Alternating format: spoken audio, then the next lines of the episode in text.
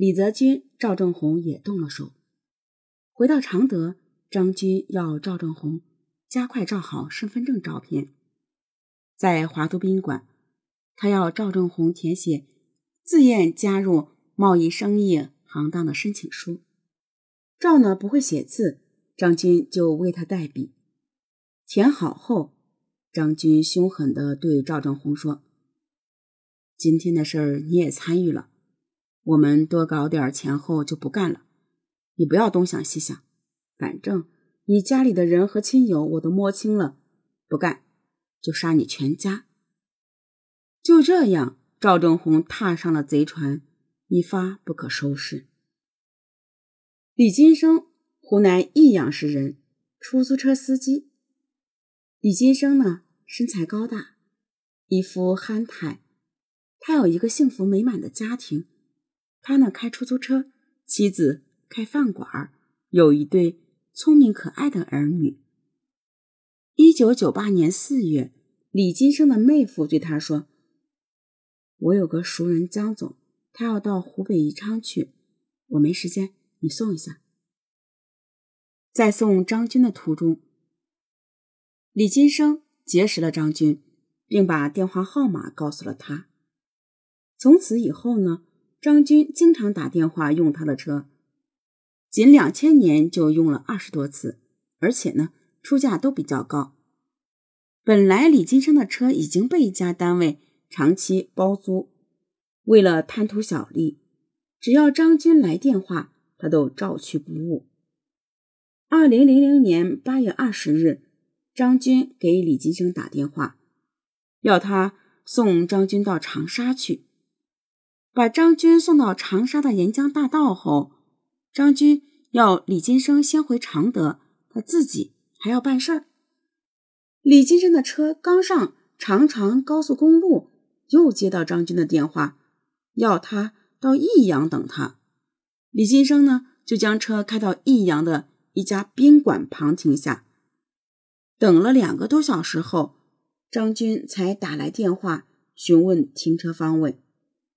五分钟后，张军就和一位二十多岁的年轻人有说有笑的走了过来。张军向年轻人介绍说：“胖哥家里开有馆子，又有小车，今天我们一起到常德豪赌一场。”于是，年轻人就和张军一起上了李金生的车。当车驶到常德时，李金生问：“到哪里去？”张军说：“你不用管。”便自己上了驾驶位置，把李金生换了下来，直接将车开到南平港乡铁路旁停了下来，把陈世清、赵正红喊上了车。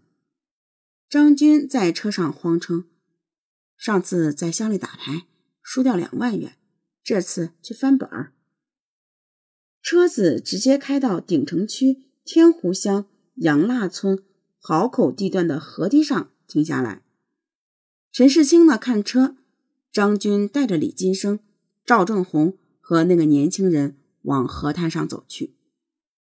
张军悄悄地对李金生说：“陈世清、赵正红本来要干掉你，我念你的旧情谊，今天呢让你沾点血，你要识相点。”说着，就把年轻人拉到了河滩上，并将一把手枪交给李金生，说：“今天的事儿你干。”李金生连忙说：“我四十岁的人连鸡都杀不死，我不敢杀人。”张军说：“那你自己看着办。”这时，张军要年轻人跪在河滩上，他和赵正红手里也提着枪。不一会儿，第一声枪响了，年轻人倒下去了。接着，赵正红和张军又朝年轻人的头部和背部各补了一枪。杀人后，他们脱下了年轻人的衣服，绕道回到常德。这个年轻人就是和安乡农行行长夫妇埋在同一个河滩上的那具尸体。此人呢，也曾多次给张军开车。但是，一直没有提人头来见。张军一伙认为他不可靠，便将他当成了给新同党沾血练胆的工具。陈世清，三十五岁，湖南安乡县安福乡坛子口村人。陈世清小时候还算比较听话，但由于爷爷奶奶非常喜欢孙子，从小呢就娇生惯养，读书不用功，成绩也很差，而且人也不太安分。后来，陈世清走出去。寻找所谓的发财之路。一九九五年起，他开始在常德市开出租车。张军抢劫重庆友谊华侨商场黄金专柜后，潜回常德，准备呢再找一些同伙。经过一番搜寻，他听说同乡陈世清正在常德开出租车，便邀约陈世清见面。陈世清知道张军的为人和能耐，不是块做生意的料，却眼见他出手大方，有点不敢相信自己的眼睛。两人呢，从做生意捞大钱谈起，张军充分炫耀自己有钱，害得陈世清叹息不止。张军当年与陈世清结伴打群架时，就知道陈世清心狠手辣，犯罪能力。不比自己差，而且为人谨慎狡猾，不容易出漏子。张军想试探陈世清是否有心做大买卖，陈世清立即表示了急切的心情。当张军问陈世清敢不敢跟他干时，陈世清眼珠像两颗算盘珠子一样咕噜噜的转，却不立即回答。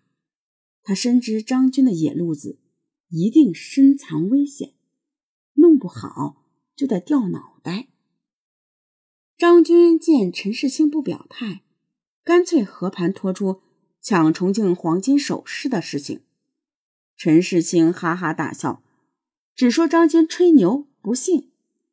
张军急忙掏报纸给他看。陈世清审视张军良久后，才点点头，相信他说的是真话。这两个恶魔从此一拍即合。两个人呢，打定主意多找帮手，极谨慎的在黑道上找凶狠而又听命于他们的恶棍。按照他俩设计的标准，两人发现了以前一起打架的严若明，就像拉陈世清下水一样，张军如法炮制的把严若明拉下了水。在加入张军的杀人公司后，陈世清给自己起了个混号“刘百万”。在常德劫案中，陈世清的任务是抢的士和开的士。张军自称半个帅哥，对女人的杀伤力如同他的设计功夫一样精准。张军的五个情妇，多数已经结过婚，但他们仍对张军死心塌地。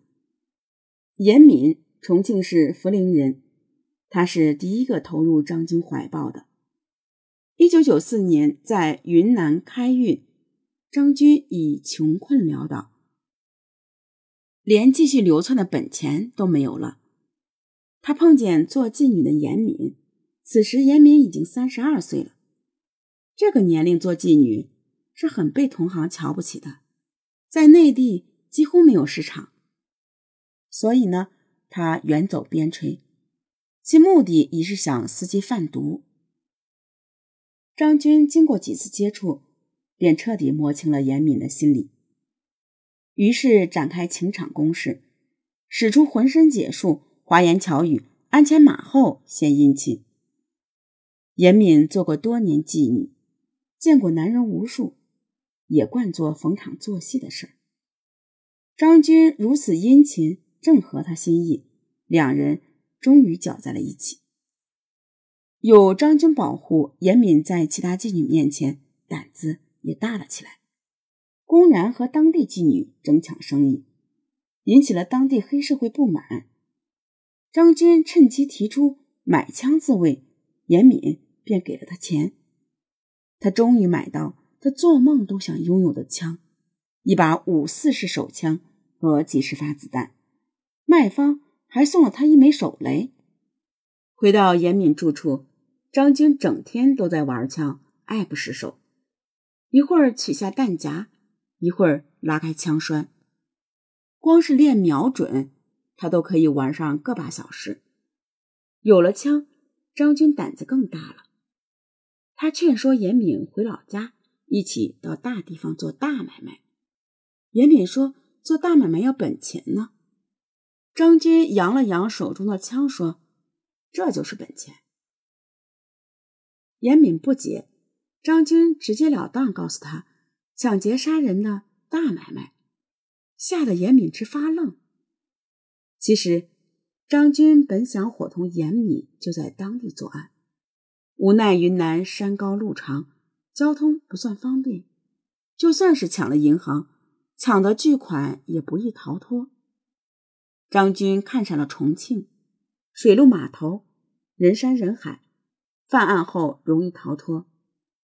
严敏带张军启程到重庆时，把家里的电话号码留给了他。不久，他自己也回到涪陵。一九九四年十一月二十六日，张军在涪陵开枪打死了一位刚卖完山货的农民，第一次抢得了六千元。随后，他找到了严敏。第二天晚上，两人去跳舞，在舞厅玩的正开心的时候，撞见了严敏的前夫。此人呢，也是一个无赖，看见前妻被一个外地人搂着亲亲热热，难免生气。加上一帮兄弟嘲笑，他便按不住心头火起，上前找张军惹事。张军也火了，双方剑拔弩张，差点儿打上一场恶仗。严敏怕张军是外地人吃亏，连骂带劝，好歹让张军脱身。两人急忙离开舞厅回家。严敏的前夫仗着是地头蛇。竟追上门来，被严敏堵在门外。他想动手打严敏时，张军一声大吼，伸手从身上拔出手枪，推弹上膛，枪口枪口对准他的太阳穴。快滚，不然打死你！严敏的前夫也是社会上混的人，很识相。听张军的话音，便晓得不是吓唬人，是个真敢杀人的主。忙满脸堆笑，点头退去。走得稍远后，拔腿就跑，从此再也不找张军的麻烦。